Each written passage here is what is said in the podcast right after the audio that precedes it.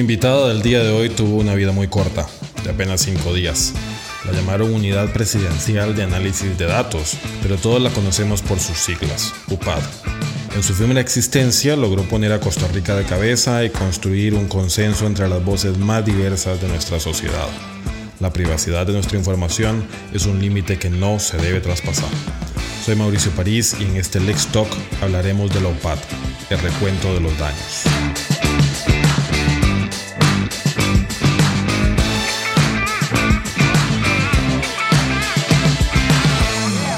La OPAD fue una oficina creada mediante un decreto ejecutivo que pretendía realizar inteligencia de datos para la toma de decisiones por parte del presidente de la República.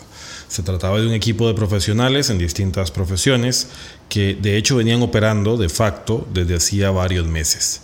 Era una oficina que se ideó como adscrita exclusivamente a la Casa Presidencial, a la figura específica del presidente de la República. ¿Cuál fue el escándalo que eh, aconteció con la OPAD? Además del el hecho de que su creación no fue comunicada por la presidencia, sino que los ciudadanos conocimos de su existencia básicamente por la prensa, el escándalo lo provocó el hecho de que en su artículo 7, el decreto que creó la OPAD establecía que dicha unidad podría tener acceso a los datos personales de carácter confidencial que estuvieran en poder de las instituciones públicas, con el único límite de aquella información que sea considerada secreto de Estado. Parte de la confusión conceptual de la que adolecía el decreto era precisamente ese concepto, información confidencial. Cuando se hablaba en el decreto de este concepto se hacía con relación a la ley 8968 de protección de datos personales, es decir, expresamente se hacía una alusión directa a esta ley. Y en realidad, la ley de protección de datos personales no establece la existencia de información confidencial. La confidencialidad en realidad, de acuerdo a la ley 8968, es una obligación del responsable del tratamiento de datos personales, es decir, del dueño de la base de datos. Sin embargo, en el contexto del decreto, era claro que se interpretaba que esa información confidencial a la cual se hacía alusión se refería en realidad a lo que en la terminología adecuada, de acuerdo a la ley de protección de datos personales, podríamos llamar datos de acceso restringido o incluso a datos sensibles. La posición que tuvo el gobierno en las primeras horas del escándalo, el viernes 21 de febrero del año 2020, fue que la OPAT no utilizaría datos personales de ninguna categoría y que el trabajo que efectuaba la OPAT era análisis de Big Data enfocado en proyectos muy diversos, como monitorear las zonas con más tránsito por medio de la información que genera Waze, por ejemplo, a efectos de poder priorizar la inversión de obra pública o determinar las escuelas en peor estado de infraestructura. Precisamente el punto eh, la primera duda que mm, surgió era para qué, si ese era el tipo de proyectos que venía realizando la OPAT y el tipo de proyectos que se quería seguir realizando a futuro, entonces, ¿para qué se incluyó la posibilidad de que esta unidad pudiera accesar a información confidencial, sobre todo a datos personales de acceso restringido o sensibles de costarricenses? Conforme avanzó la semana, los medios de comunicación dieron cuenta de que en realidad el equipo de la OPAD, previo incluso a la oficialización de la institución por medio del decreto, sí había procurado el acceso a datos de acceso restringido. Por ejemplo, se dio cuenta de que este equipo había solicitado la base de datos de salarios reportados a la Caja Costarricense del Seguro Social, tanto para empleados públicos como empleados del sector privado, y que la Caja mm, adecuadamente le denegó en su momento eh, esa información alegando que estaba protegida por la ley de protección de datos. Precisamente pareciera que esa negativa con la que se encontraba esta, este equipo de profesionales que estaban en casa presidencial es lo que termina motivando el dictado del decreto. Facilitar de alguna forma o tener una base legal para que la casa presidencial, por medio de la UPAD, pudiera solicitarle eh, a las instituciones del Estado el acceso a esta información y que éstas no pudieran eventualmente negarse.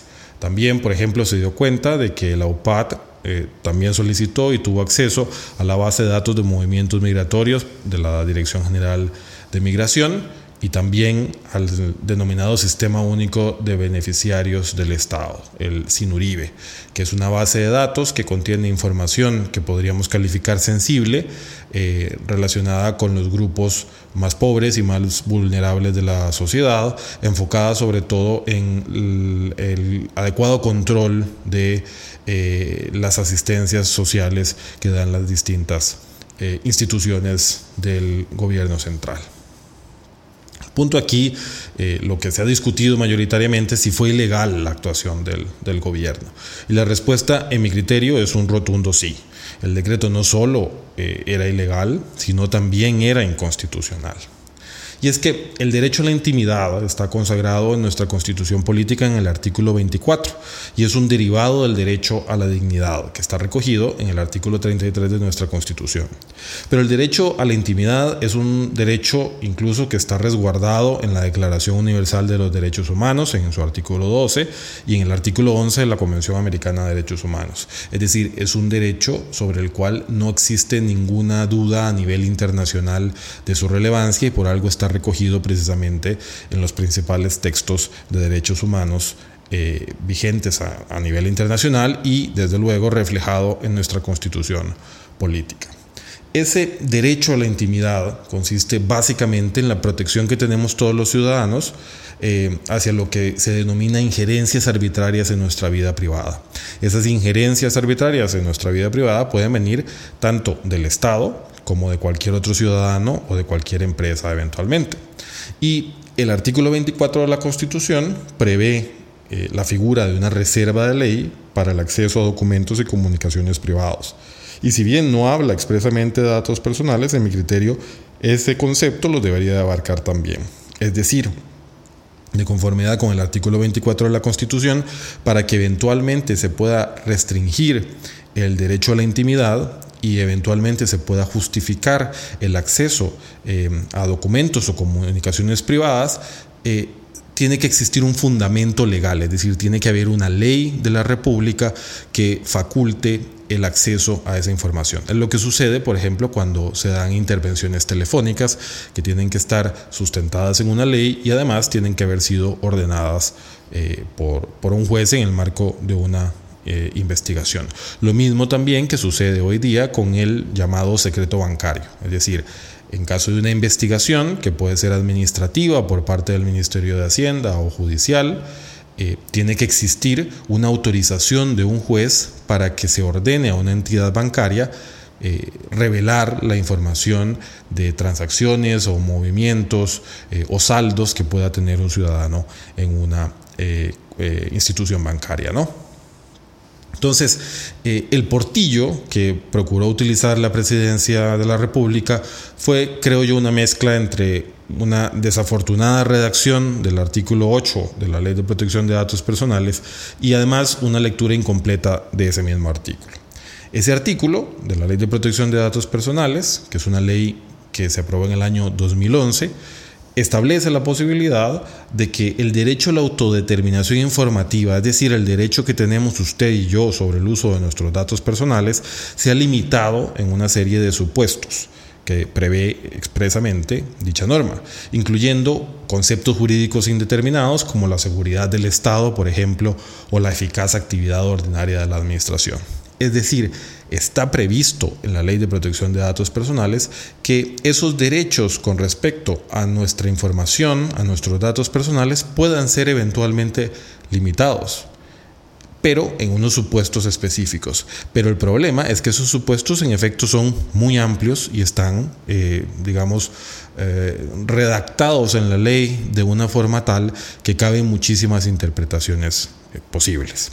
Pero esa limitación eh, que establece el artículo 8 no es no opera mm, de forma automática, sino que en realidad está sujeta a tres reglas que expresamente establece el artículo 8 de la Ley de Protección de Datos Personales. La primera, que esa limitación sea justa, la segunda, que esa limitación sea razonable y la tercera, que cumpla con el principio de transparencia administrativa. Ninguno de esos tres supuestos, en mi criterio, se cumplían en este caso, sobre todo el de la razonabilidad. No resulta razonable, y considero yo que probablemente la sala, para la sala constitucional o para cualquier juez de la República no resultaría razonable que el presidente de la República con la justificación de tomar mejores decisiones de política pública, tuviera la posibilidad de acceder a un universo de datos personales de los ciudadanos. Sobre todo en un país como Costa Rica, en donde el Estado tiene injerencia en muchísimas actividades, por ejemplo, tiene bancos, por ejemplo, tiene empresas de telecomunicaciones, eh, por ejemplo, brinda servicios de educación, eh, tiene una cantidad importantísima de datos, incluyendo también, por ejemplo, datos relativos a la salud de los ciudadanos o eventualmente datos relacionados eh, con seguros. Incluso el, Instituto Nacional de Seguros es una entidad eh, eh, pública que eventualmente también pudo haber eh, caído dentro de esta regulación que contenía eh, el, decreto. ¿no? Entonces, como he mencionado varias veces, lo que sucedía era que el presidente de la República se estaba construyendo una ametralladora, una AK-47, pero básicamente nos prometía que solamente la usaría para matar moscas. ¿no? Hay que tomar en consideración algo que creo yo es muy importante. Esto no se trata de Carlos Alvarado. Esto no se trata del señor presidente de la República que tenemos eh, hoy día. Esto se trata además de los presidentes futuros. Es decir, la creación de la OPAT le iba a dar estas facultades no solamente al presidente Alvarado, sino eventualmente iba a seguir funcionando y podría eh, también eh, ser utilizado eventualmente por quien llegue a, ostentar eh, la, presidencia de la República en próximos periodos. ¿no? Entonces, en realidad, era un cheque en blanco con una altísima unos altísimos intereses asociados. ¿no? Es decir, estábamos cediendo a puertas abiertas nuestra privacidad a cambio de lo que parecía ser muy bien intencionado, pero que eh, no guardaba proporción probablemente eh, con respecto a la gravedad de la afectación al fuero más íntimo de los ciudadanos con respecto al objetivo o al fin que se quería perseguir, ¿no? Pero además los redactores del decreto uno de los cuales incluso ya causó la primera baja del gobierno producto de estos hechos, no tomaron en consideración lo dispuesto por el artículo 14 del reglamento de la Ley de Protección de Datos. Artículo que además ha sido un gran ausente en esta discusión. ¿Por qué? Porque la ley, si bien preveía en el artículo 8 o prevé en el artículo 8 el portillo que ya les mencionaba, el artículo 14 del reglamento cierra un poquito ese portillo, ¿no?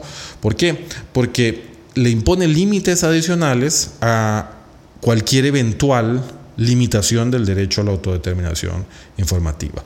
¿Por qué? Porque le pone eh, requisitos adicionales. Por ejemplo, indica que solo se puede hacer por motivos de seguridad nacional, orden público o salud pública. Pero además, y lo más importante, establece claramente que esa limitación solo se podría dar si así lo ordenaban leyes aplicables bajo resolución de autoridad competente.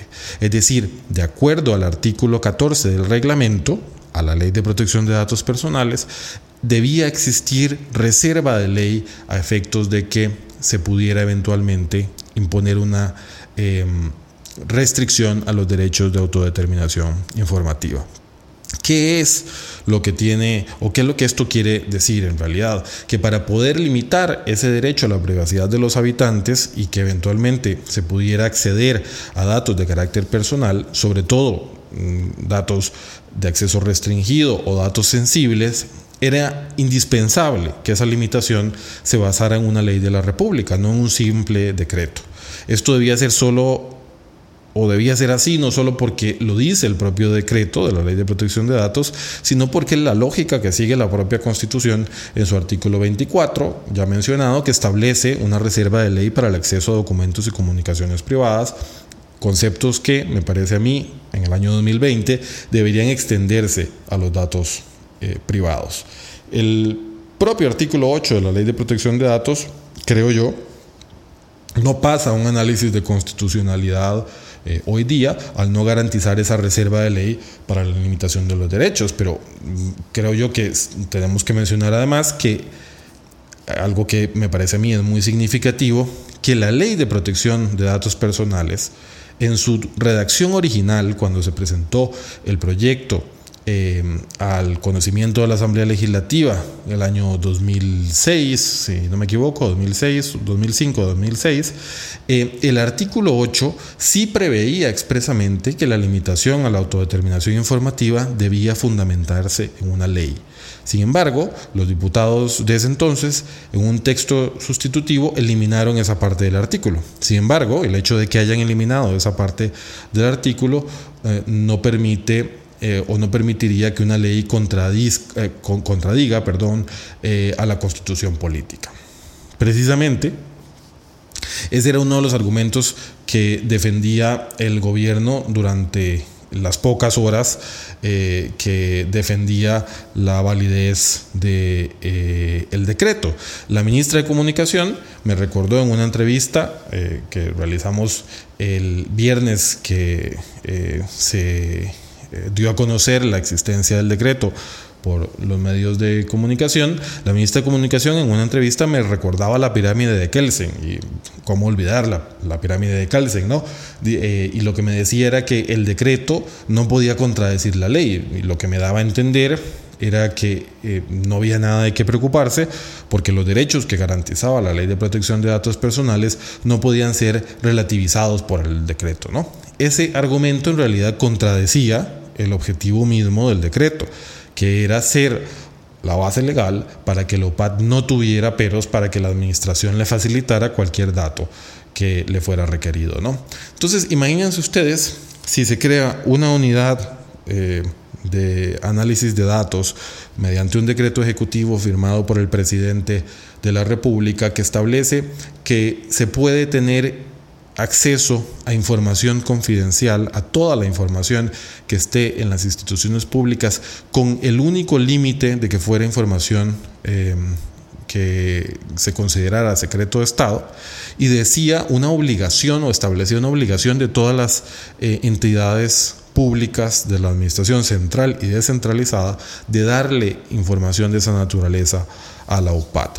¿Usted realmente considera que si la UPAT hubiese recabado esa información con fundamento en ese decreto, em, los ministerios, las instituciones descentralizadas, eventualmente le habrían dicho al presidente de la República, no, mire, no vamos a cumplir con ese decreto porque interpretamos que va en contra de la ley de protección de datos personales, que es una gran desconocida o era una gran desconocida porque estos acontecimientos le han dado una difusión impresionante a la ley de protección de datos, pero previo a UPAT, la ley de protección de datos personales era más letra muerta que otra cosa en Costa Rica.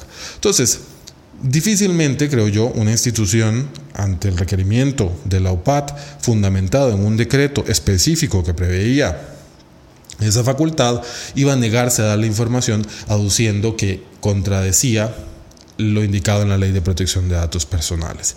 Y yo creo que ahí es donde realmente está eh, el kit del asunto, es decir, eh, el centro de la discusión está en lo que yo considero pareciera eh, haber sido una idea muy clara de quien haya redactado finalmente este decreto, de que era la forma en la cual podían obligar a la administración a que les otorgara cualquier tipo de información, precisamente teniendo una, una base legal. Entonces, eh, ese, ese viernes la ministra defendía esos argumentos a las 11 y 30 de la mañana y un par de horas anunciaban la derogatoria del decreto, no aduciendo una equivocación, eso en realidad vino días después, sino aduciendo la necesidad de entablar un diálogo sobre su conveniencia, ¿no? sobre la conveniencia del análisis de datos y del Big eh, Data, etc. ¿no? Algunos pensaban, creo yo, que con la derogatoria del decreto, eh, ese, ese mismo viernes, que fue publicada finalmente al lunes siguiente, el asunto terminaría allí y realmente pues vemos que eh, no fue así, ¿no? Es decir, el, el asunto eh, lejos de haberse terminado con la derogatoria del decreto, en realidad más bien ha venido incrementando la, relevancia en el país. ¿no? Y es que precisamente la institucionalidad del país reaccionó como yo pocas veces lo había visto en el pasado. ¿no? La Defensoría de los Habitantes tomó la delantera anunciando una investigación, la Asamblea Legislativa también conformó una comisión investigadora, se presentaron denuncias penales, acciones de inconstitucionalidad, investigaciones por parte de la Agencia de Protección de Datos y al cumplirse una semana de la derogatoria, eh, del decreto, la Fiscalía General de la República allanaba casa presidencial, decomisando incluso la computadora y el teléfono celular del presidente de la República, según daban cuenta los medios de comunicación. Actuaciones que para algunos han sido tardías y para otros han sido excesivas. Lo cierto del caso es que creo yo que aun y cuando la importancia del tema Em, no puede ser relativizada y creo yo merece la máxima em, eh, importancia en la discusión nacional. Creo yo que también eh, la Fiscalía no podía eh, de inmediato llegar a allanar las oficinas del presidente de la República sin eh, entender qué era lo que había pasado y sin que eh, eventualmente se tomaran las medidas a efectos de hacer algo más que no fuera un show mediático. ¿no? Entonces, eh, creo yo que mm, definitivamente no era una decisión que se tenía que tomar a la ligera y que además se tenían que garantizar una serie de aspectos jurídicos que no llegaran luego a afectar eventualmente la investigación que se vaya a realizar y que no terminaran también lesionando eh, el debido proceso. ¿no? Entonces, eh, si pudo haber sido más rápido o no, realmente no, no, no, tenemos elementos suficientes para poderlo decir hoy día, pero pareciera que sí, tampoco podía ser una decisión eh, apresurada y, e impulsiva eventualmente por parte de la Fiscalía. Lo que se dice mm, en algunos casos, algunos comentarios que, o, conversaciones que, que, he mantenido, es que difícilmente se va a encontrar una semana después algún rastro eh, del, delito, ¿no? Pero yo creo que en realidad hay que tomar en consideración algo, que la UPAT lo que hacía era, eh, en tesis de principio, recibir información de otras instituciones públicas y procesarla. Es decir, eh, igual o, ya los mismos medios de comunicación han dado cuenta de los rastros que ya sea la UPAD o el equipo que venía trabajando de previo a la creación de la UPAD estaban solicitando datos a distintas instituciones. Entonces, como lo que existía era una recolección de datos por parte de la UPAT mm, de distintas instituciones, pues hay trazabilidad o debería de existir trazabilidad probablemente de a quién le solicitaron información, quién accedió a darla y qué tipo de información eventualmente. Y me imagino yo, eso será parte de los elementos que tendrá en consideración la Fiscalía General de la República a la hora de conducir la investigación. Eh, que se ha iniciado y que ha llevado al allanamiento eh, de Casa Presidencial y el Ministerio de eh, Planificación. Otro de los argumentos que también he eh, escuchado o leído que me llama mucho la atención es ¿por qué tanto drama si al final de cuentas terminamos cediendo nuestros datos personales a las grandes empresas de tecnología que ya tienen todos los datos nuestros? Me parece a mí uno de los argumentos más pobres que he escuchado, en realidad porque el hecho de que mm, una persona o un colectivo de personas voluntariamente compartan sus datos con terceros, no quiere decir que todas las personas lo hagan y que se pueda relativizar además eh, el derecho a la intimidad de toda la población por el hecho de que existan personas que utilicen eh, estas redes sociales y que hagan un uso tal vez irresponsable o cuando menos imprudente de sus datos personales. Pero no es lo mismo, desde luego, el hecho de que eh, usted comparta voluntariamente determinados datos con una red social y eventualmente, no sé, suba sus fotos o instale aplicaciones en su teléfono celular que eh, habiliten la geolocalización eventualmente o que permitan eventualmente que su voz eh, sea grabada estando incluso el eh, teléfono digamos en, pausa o no, o no en funcionamiento. y otra cosa muy diferente es el hecho de que el Estado realice un tratamiento de datos personales que pueda eventualmente afectar el derecho a la intimidad y a la protección de datos de los ciudadanos. Los riesgos de que el Estado utilice esta información, creo yo, que pasan primero por el tipo de información a la cual el Estado podría tener potencialmente acceso. Piense, por ejemplo, en el expediente médico, ¿no? Es decir, la Caja Costarricense del Seguro Social y todo el sistema de, salud pública generan eh, información eh, increíblemente sensible de los asegurados, ¿no? Es decir, el estado de salud, el historial médico de todos los costarricenses, o al menos de los que utilizan la seguridad eh, social eh, pública, eh, está en manos de la Caja Costarricense del Seguro Social. ¿no? Es decir, desde luego, esta información puede ser utilizada para fines muy buenos, como eventualmente prevenir determinado tipo de enfermedades eh, en determinadas regiones, eventualmente, o asignar mejores eh, o más recursos para el tratamiento de determinadas enfermedades en regiones en las cuales se padece más determinados tipos de padecimientos, eventualmente. Pero el problema está asociado con el hecho de que se pueda identificar o hacer identificable a una persona. Es decir, sobre todo cuando se realiza analítica de Big Data, que no es otra cosa más que el procesamiento eh, de grandes cantidades de datos para efectos de eventualmente utilizarlos eh, para política pública o para efectos de eh, investigación, ¿no? cuando se realiza ese tipo de operaciones, resulta indispensable que los datos que se eh, emplean sean anonimizados, es decir, que eventualmente se retire la capa de información que permite asociar ese dato con su titular. Es decir, para poner un ejemplo sencillo, si tenemos una eh, cantidad de información, una base de datos de los pacientes que tienen diabetes, eh, lo que resultaría esencial es que se quite la capa de información que permite identificar que eh, tal persona en específico es paciente de diabetes. Puedo tener un universo de pacientes diabéticos, pero no puedo conocer exactamente quiénes padecen la diabetes, ¿no? Eventualmente. entonces, es por el tipo de información eh, a la cual el Estado potencialmente tiene acceso.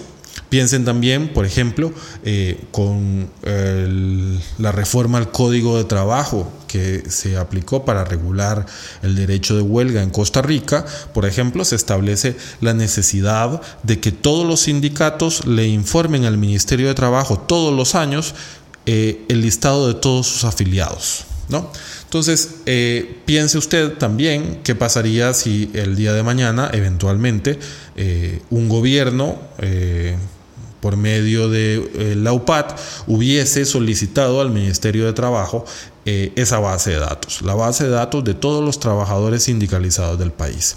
¿No le parece a usted que potencialmente una base de datos de esa naturaleza que contiene información sensible, es decir, el hecho de que una persona se afilie eh, o esté afiliada a un sindicato eventualmente eh, debería de ser considerada información eh, sensible por las consecuencias asociadas al tratamiento de esos datos personales, sobre todo al hecho de que pueda tomarse decisiones tendientes a discriminar a ese grupo de la población. ¿no? Entonces, eventualmente podría tenerse los datos asociados a, los, a, la sindicalización, ¿no? Y se podría para cualquier efecto realizar un estudio en, en, qué provincias del país hay mayor penetración del movimiento sindical. Pero el problema está, vuelvo y repito, en el hecho de que haya la posibilidad, tan siquiera potencial, de que se pueda llegar a identificar con nombres y apellidos quién está sindicalizado y quién no está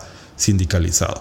Y no hablamos desde luego de los dirigentes sindicales, eso es otra cosa totalmente diferente, ¿no? sobre todo cuando eh, eh, participan públicamente y hacen declaraciones públicas, Si no piense usted en el simple afiliado al sindicato que eventualmente puede eh, ser sujeto de decisiones discriminatorias en caso de que se haga un mal uso de esa eh, información eventualmente, ¿no? Entonces, no solamente por el tipo de información a la que potencialmente se puede tener acceso, número uno, sino número dos, también por los poderes que tiene el Estado, ¿no? Sobre todo por el poder de policía, la posibilidad de eventualmente de eh, hacer uso de la fuerza, eventualmente también eh, ese monopolio del uso de la fuerza la tiene el Estado y lo puede ejercer típicamente por medio de la policía eventualmente, eh, por medio además, si fuese el Poder Judicial quien realiza el tratamiento, por medio también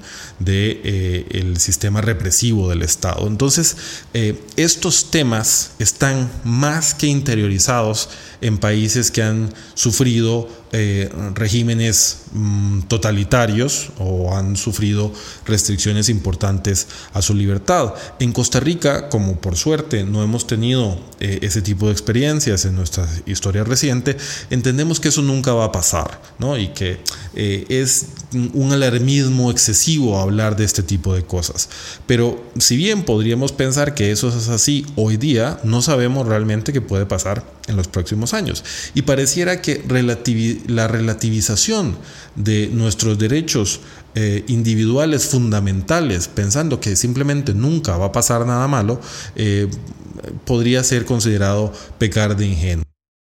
Pero bueno, creo yo que eh, en realidad, más allá de la eh, autopsia que le hacemos a la UPAT y a ese recuento de los daños de todo lo que ha sucedido al día de hoy, que desde muchos frentes se habla no solamente de las consecuencias políticas que estos actos pueden eh, generar en la administración del presidente Alvarado, sino eh, también de las consecuencias jurídicas de todas las acciones que ya se presentaron. Es decir, tenemos eh, pues un presidente de la República que está denunciado penalmente por varias o en varias causas por distintos delitos. Pero bueno, más allá de, de eso, creo yo que lo que eh, es muy rescatable, lo que permite convertir esta crisis en una oportunidad es que sigue. Finalmente, creo yo que eh, hemos llegado al punto en donde el ciudadano se ha dado cuenta de la importancia de, sus datos personales.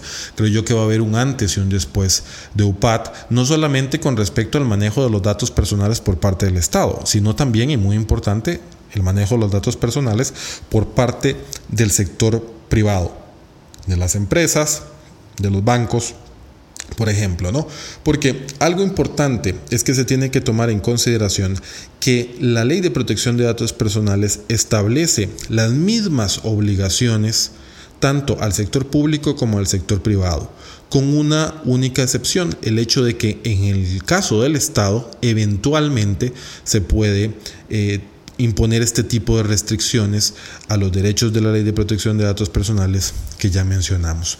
Pero por lo demás, todas las obligaciones y todos los derechos que tenemos los ciudadanos son los mismos con respecto al tratamiento de nuestros datos personales en el sector público o en el sector privado eventualmente.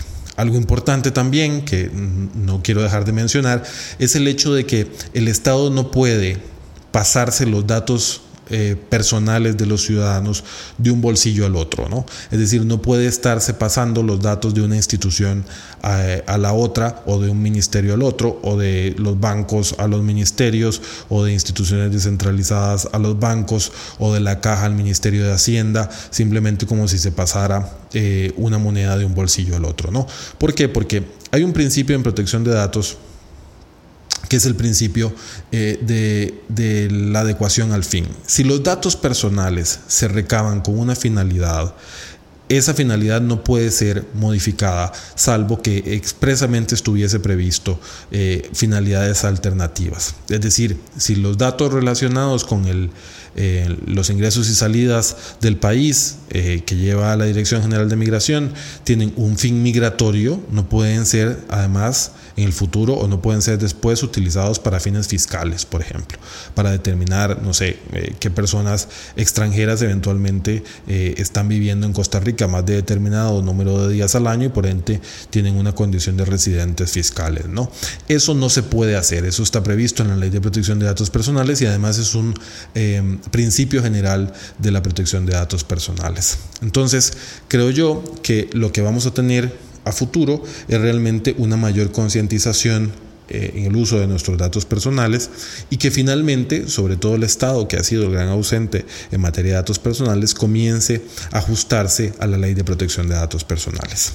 Necesitamos además una reforma integral de la ley de protección de datos personales, no solamente porque ya hemos visto cómo tiene algunos portillos eh, poco deseables, sino también porque es una ley que ha quedado obsoleta tenemos, eh, por hacer eh, la analogía, tenemos un iPhone 1 de ley de protección de datos personales y ya en el mundo existe el iPhone 11 eh, Pro. ¿no? Sobre todo, el hecho de que se haya eh, aprobado en el año 2016 el Reglamento General de Protección de Datos Personales eh, en la Unión Europea ha hecho que el estándar de protección de datos personales sea muy elevado eh, en ese país, que, perdón, en esa, en esa región y que por ende también haya una gran influencia regulatoria. Eh, a nivel internacional. Por ejemplo, Panamá ha aprobado recientemente una ley de protección de datos personales el año pasado, que sigue una línea de influencia muy importante eh, del Reglamento General de Protección de Datos Personales. ¿no? Entonces, eh, realmente nuestra ley, que ya casi cumple 10 años, es una ley que podríamos llamar de primera generación, que necesita necesariamente ser actualizada. Adicionalmente, también es importante que el país ratifique el que es el único tratado internacional en materia de protección de datos personales, que es el convenio 108 de la Unión Europea, que si bien es un convenio eh, europeo, está abierto a adhesión de estados no signatarios. Es decir, cualquier estado fuera de la Unión Europea puede eventualmente adherirse al convenio 108, pero para poder hacerlo es necesario que la normativa de ese país, la legislación de ese país, sea acorde con los principios y las regulaciones del convenio 108 y de su protocolo, que es el convenio 108 Plus. Hoy día nuestra ley de protección de datos personales no se adecua a ese estándar y por ende difícilmente eh, nos permitiría eh, adherirnos y ser parte del convenio 108, ¿no? Pero adicionalmente, también eh, en virtud del proceso de ingreso de Costa Rica a la OCDE, que en tesis de principio debería finalizar dentro de unos pocos meses, es necesario que nuestra legislación se adapte a las directrices que tiene la OCDE en materia de protección de datos personales, sobre todo enfocadas en la transferencia de los datos personales, es decir, en el hecho eh, de em, el intercambio de datos personales entre dos empresas o entre dos instituciones del Estado eh, eventualmente. ¿no? Entonces también hay una eh, justificación desde el punto de vista de eh, ingreso de Costa Rica a esta organización. Entonces, necesariamente necesitamos una nueva ley de protección de datos personales que siga además el estándar internacional. No se trata de inventar el agua tibia, y en esta materia lo mejor que podría hacer el país es seguir el estándar internacional en materia de protección de datos personales de la forma más pura que sea posible desde el punto de vista de los conceptos técnicos que están asociados a la protección de datos personales.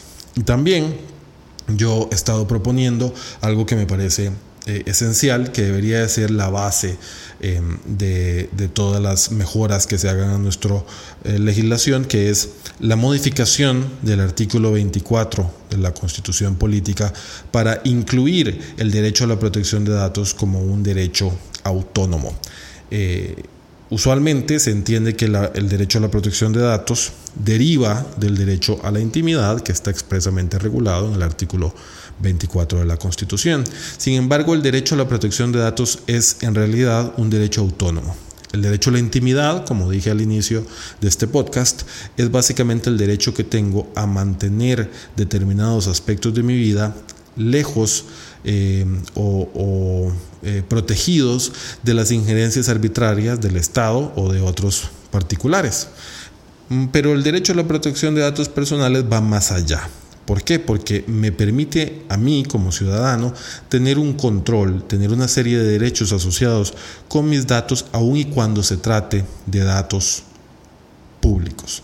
Es decir, datos que tengan la condición de acceso irrestricto y que por cualquier motivo eventualmente tengan esa condición. Entonces, el derecho a la intimidad es mi derecho de mantener determinados datos en mi fuero íntimo, pero el derecho a la protección de datos eh, se mantiene aún y cuando se trata de datos que sean públicos por cualquier naturaleza. Entonces, como pueden ver, en realidad es un derecho que va más allá del derecho a la intimidad. Y mm, incluir el derecho a la protección de datos personales en la Constitución como derecho autónomo no tiene una finalidad meramente declarativa o si se quiere casi que estética, sino realmente tiene un efecto práctico muy importante, que es el control de constitucionalidad que se haga.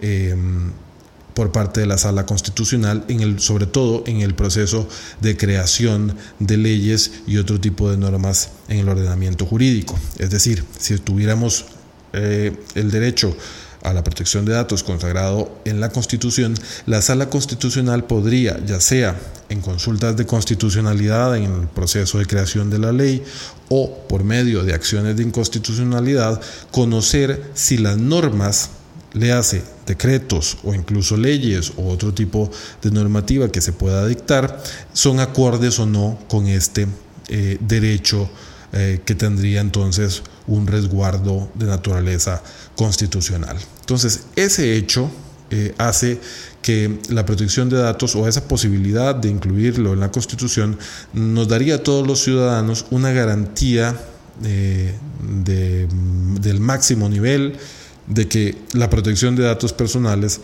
podría ser finalmente respetada eh, en Costa Rica producto de estos acontecimientos. Este recuento de daños sin duda es parcial. Cuando grabo este podcast ha transcurrido apenas una semana de todos estos acontecimientos y existen abiertos múltiples frentes de batalla.